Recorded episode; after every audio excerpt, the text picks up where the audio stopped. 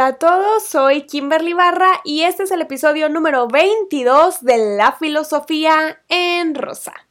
El filósofo que les voy a exponer hoy me gusta bastante porque aunque me gusta mucho pensar que tenemos un conocimiento a priori, es decir, que desde que nacemos ya tenemos algo ahí que nos hace conocer independientemente de las experiencias que tengamos, John Locke siempre me recuerda que existe la posibilidad de que todo conocimiento que llega a nosotros sea hasta después de experimentar un suceso. Y quiero conectar un poquito de esa teoría a mi concepto de experiencia en la actualidad.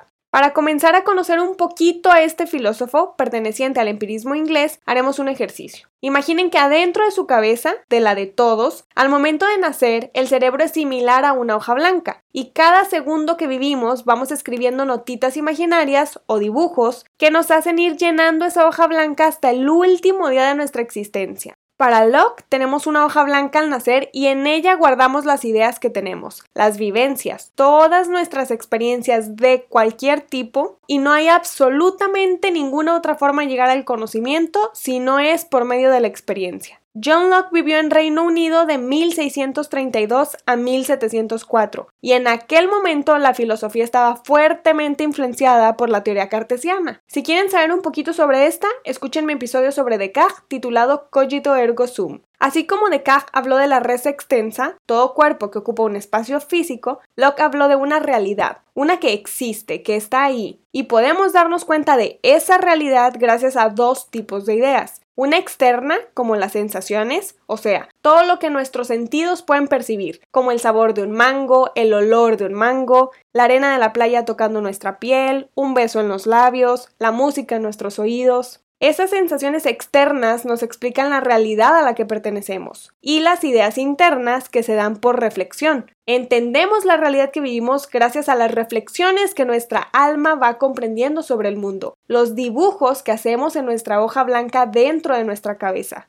Este tipo de filosofía, el empirismo, dice que todo acceso al conocimiento es gracias a las experiencias, al contrario del racionalismo que defiende que la razón es innata, está ahí antes de que vivamos cualquier cosa. Ya decidirán ustedes después de leer qué teoría les gusta más. Pero en este episodio yo quiero platicarles cómo Locke fue el primer filósofo en definir el yo como una continuidad de la conciencia, de las experiencias de vida, las distintas experiencias que nos traen al día de hoy, a nuestro presente y cómo aprendemos de eso. ¿Cómo experimentamos la vida? ¿Cómo nos damos cuenta que un suceso que vivimos fue adaptado por nuestras capacidades intelectuales, por nuestras sensaciones, nuestras reflexiones y se va a una cajita de experiencias que nos ayudará a saber cómo actuar en el futuro? Para hablar de la experiencia, quiero decir que hay una palabra que considero con mucha carga de responsabilidad en el presente llamada error. Nos enseñan a evitar errores, a no equivocarnos. ¿Quién nos enseña? Quien está cerca de nosotros desde que tenemos esta hojita en blanco adentro de la cabeza. Y esta idea de equivocarnos o errar me parece que nos hace pertenecer a un sistema de constante dominación por creer que necesitamos vivir sin errores. Hay errores, supongo que en cosas mecánicas, en cosas técnicas, pero ¿cómo un ser humano puede errar? ¿Cómo una persona puede evitar cometer un error?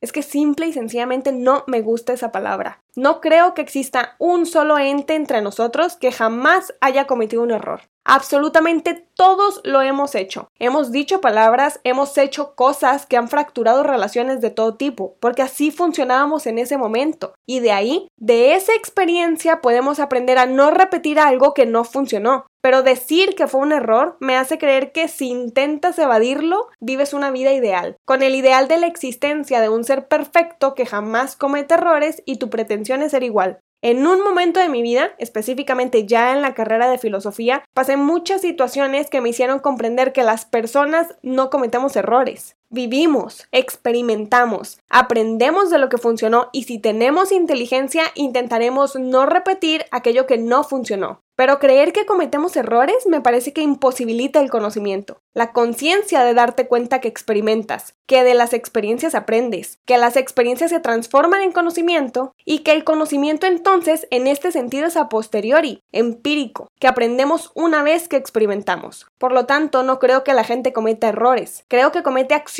que en el peor de los casos puede afectar a terceros. Pero para eso vivimos bajo contratos sociales y sistemas punitivos que se supone que cuidan la integridad física de todas las comunidades. Si alguien en su experimento de vida viola los derechos de alguien más, hay una consecuencia. Si la ley funciona, esa persona pagará con su libertad el haber invadido la de alguien más. Si después de ser responsables a las consecuencias de nuestros actos no aprendemos, me parece que hay algo en nuestro cerebro que puede no funcionar igual al de una mayoría, y es un problema biológico como el caso de los psicópatas o los sociópatas, o personas que de verdad no aprenden después de cometer la misma falta tantas veces. Pero en este discurso, porque no soy psicóloga ni psiquiatra, no me voy a enfocar en esta parte de la humanidad que tiene distintas conexiones cerebrales. Me quiero enfocar en cómo podemos aprender de nuestras experiencias y de un aprendizaje mundano llegar a ser conscientes de nuestra realidad, para aprender luego de experimentar cualquier tipo de idea, de vivencia, de sucesos y pasar así al nivel del conocimiento científico.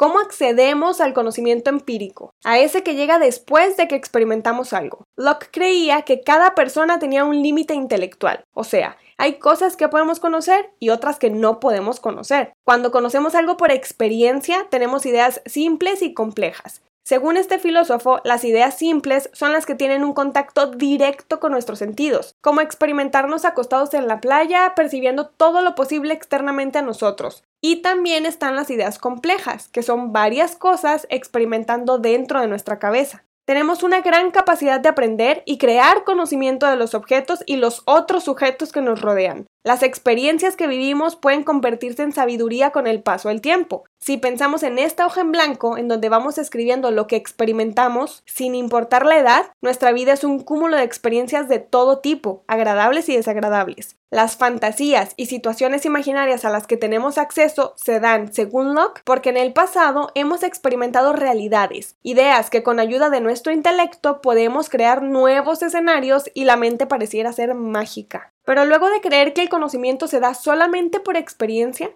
que aprendemos de las situaciones que vivimos, ¿cómo podemos asegurarnos que el conocimiento científico es también empírico? Por ejemplo, nacemos en el planeta Tierra bajo leyes físicas que ya alguien más descubrió. Las descubrió empíricamente. Los experimentos científicos tienen hipótesis que se comprueban luego de las pruebas y entonces se escribe teoría.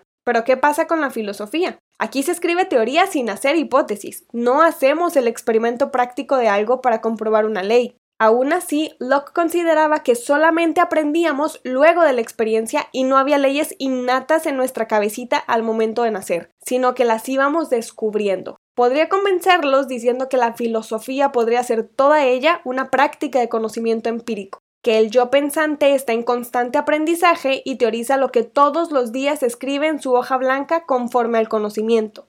Locke fue uno de los primeros filósofos empiristas después de todo el movimiento racional que se dio con la teoría heliocéntrica y Descartes. Expuso el concepto del yo como algo de la conciencia. Esto gracias a la tabula rasa o a la hoja en blanco, como él la llamó, que los filósofos clásicos ya habían considerado en el pasado.